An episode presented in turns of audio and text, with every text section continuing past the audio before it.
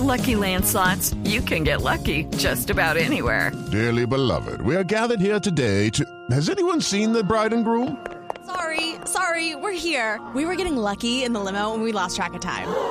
No, Lucky Land Casino, with cash prizes that add up quicker than a guest registry. In that case, I pronounce you lucky. Play for free at LuckyLandSlots.com. Daily bonuses are waiting. No purchase necessary. Void where prohibited by law. 18 plus. Terms and conditions apply. See website for details. La Universidad Johns Hopkins en los Estados Unidos es una especie de faro de la autoridad sobre este tema de las cifras del desempeño de los gobiernos en materia de pandemia. El doctor Andrés Vecino es un investigador, doctor colombiano que se ha dedicado a elaborar informes sobre este tema del coronavirus. Doctor Vecino, buenos días. Hola, Néstor, buenos días a usted y a todos sus oyentes. Gracias doctor Vecino, usted como autoridad de Johns Hopkins, ¿Colombia lo ha hecho bien? ¿En qué ha fallado Colombia? Am, pues eh, eh, eh, yo creo que eh, yo creo que en general, digamos, Colombia no lo ha hecho mal.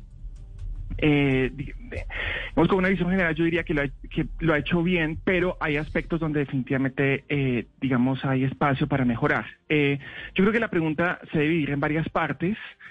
Las medidas que se tomaron inicialmente, considero yo, fueron apropiadas. El- los cierres iniciales eh, tuvieron sentido porque contuvieron la epidemia al inicio.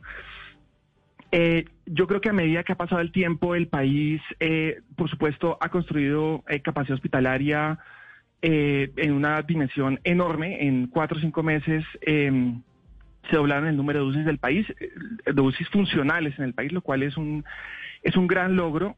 Tal vez en lo que sí ha estado rezagado es en la, eh, en la creación de capacidad local para rastreo de contactos y aislamiento de casos. Eh, ese aspecto, digamos, del control epidemiológico eh, de las entidades territoriales eh, para hacer rastreo de contactos, eh, identificar los sintomáticos y aislar los casos, es tal vez el aspecto donde Colombia sí se ha rezagado. Diría que se ha rezagado realmente con, eh, digamos, a, una escala global, pero uno no puede decir tampoco que eh, es el caso, digamos que es un, es un rezago con respecto al resto de la región. Sobre eso quería Realmente- preguntarle, doctor Vecino, porque Sí. hay gráficos en asuntos de coronavirus para todos los gustos y para todas las interpretaciones. Inclusive, cada político coge el gráfico y, y dice, esta es mi cifra. Eh, Gustavo Petro publica un gráfico diciendo que Colombia es el tercer país hoy en cifras de coronavirus en el mundo. ¿Eso es cierto? Ah, Hay que ser muy cuidadoso con esas cifras, eh, digamos, por varias razones. Primero, eh, eh, eh, el tuit al que creo se refiere el senador Petro eh, está relacionado con el artículo de Lancet que salió la semana pasada, ¿cierto? En ese artículo, eh, la tabla que ellos describen, que fue la que él citó, sé que fue el jueves, creo, de la semana pasada, describe eh, los números de casos, los nuevos casos por millón eh, por día en, en 63 países. Hay 194 países en el mundo, entonces esto solo es una pequeña muestra de países. Y Colombia efectivamente aparece en el rojo. Quiere decir que hay más de eh, 100 eh, casos por millón de personas por día en el país. Eso tiene varios, eh, eso no puede ser visto así nomás. Eh, en parte, por, por ejemplo, porque Colombia hace relativamente más pruebas que otros eh, países de la región y por esa razón eh, detecta más casos de eh, los que detectan otros países. Y le doy un ejemplo. México, eh, que de hecho se ha quedado sin pruebas recientemente, está bastante abajo en este indicador. Y es básicamente porque no está detectado. Judy was boring. Hello. Then Judy discovered ChumbaCasino.com. It's my little escape. Now Judy's the life of the party. Oh, baby, Mama's bringing home the bacon. Whoa, take it easy, Judy. The Chumba life is for everybody. So go to ChumbaCasino.com and play over 100 casino-style games. Join today and play for free for your chance to redeem some serious prizes. ChumbaCasino.com. Purchase necessary. Void where prohibited by law. 18 plus terms and conditions apply. See website for details. dando nuevos casos. Eh, por ¿No otro está haciendo lado, nuevas nuevos- pruebas?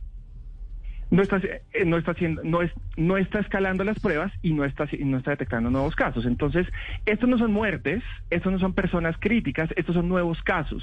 Hay que recordar que hay muchos casos de coronavirus que pasan no detectados. El 80%, entre el 30 y el 80% de las personas son asintomáticas o con síntomas leves, no pueden ser detectadas. Entonces, un país que no realiza eh, un buen, eh, una buena vigilancia epidemiológica difícilmente va a encontrar esos casos.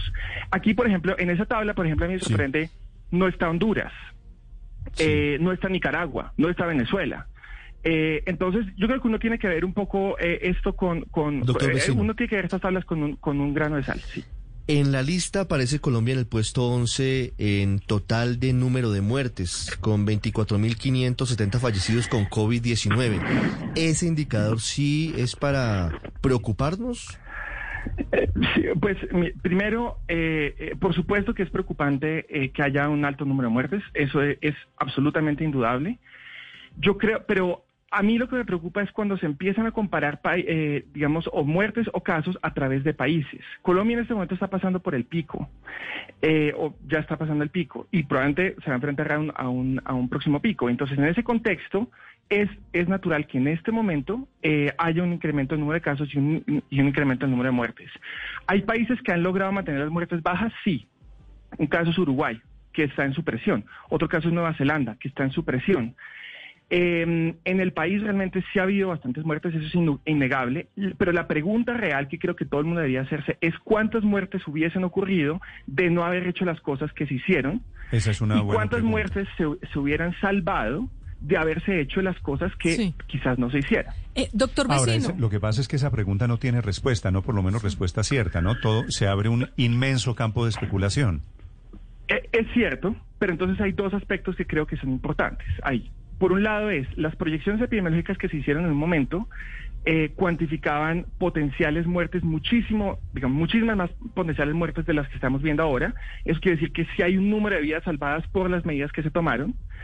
Por otro lado, eh, sabemos que la capacidad de rastreo de contactos y aislamiento de casos es limitada en las entidades territoriales y de haberse em, incrementado, y esto es difícil porque realmente eso no se construye en seis meses, eh, esto es una capacidad que debía existir desde antes, quizás si hubiésemos salvado muchas más vidas.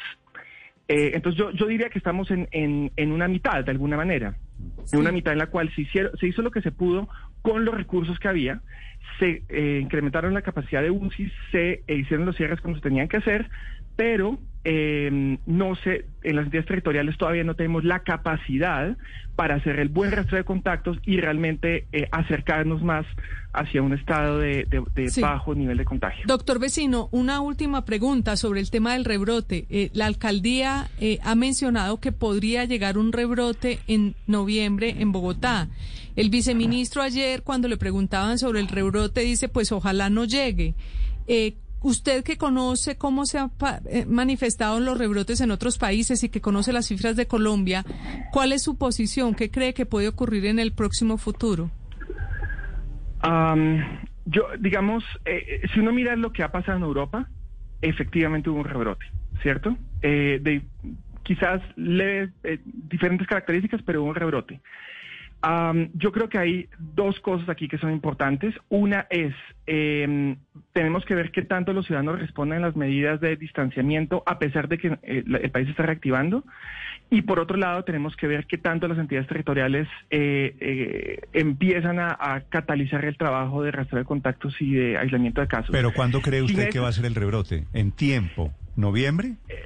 Eh, Néstor, la verdad es que es muy difícil em, eh, predecirlo, pero pero en Europa ocurrió tres a cuatro meses después, particularmente, y esto es importante, particularmente en países como España, que no han hecho un buen rastreo de contactos. En países como Alemania, que sí lo hicieron bien, como Italia, que lo están eh, incrementando, em, el pico hasta el día de hoy ha sido mucho menor. Pues esas son las incertidumbres alrededor del coronavirus, la actualización de los datos a hoy. Gracias por acompañarnos esta mañana, doctor Vecino. A usted muchas gracias. It's time for today's Lucky Land horoscope with Victoria Cash. Life's gotten mundane, so shake up the daily routine and be adventurous with a trip to Lucky Land. You know what they say. Your chance to win starts with a spin. So go to LuckyLandSlots.com to play over 100 social casino-style games for free for your chance to redeem some serious prizes. Get lucky today at LuckyLandSlots.com. Available to players in the U.S., excluding Washington and Michigan. No purchase necessary. VGW Group. Void where prohibited by law. 18 plus. Terms and conditions apply.